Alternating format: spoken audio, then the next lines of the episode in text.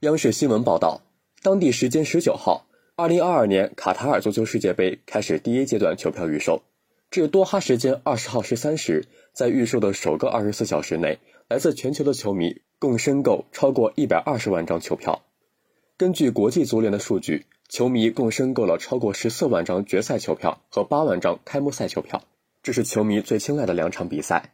从国别来说，申购球票数量最多的来自东道国卡塔尔。之后分别是阿根廷、墨西哥、美国、阿联酋和英国。第一阶段售票窗口期从多哈当地时间一月十九号十三时至二月八号十三时。若球票申购数量超过预售总量，将随机抽签分配球票。所有申购者将在三月八号前收到是否申购成功的通知，并按指定流程在线支付票款。最低的球票价格为四十卡塔尔里亚尔，约合七十元人民币。卡塔尔世界杯将于今年十一月二十一号至十二月十八号举办。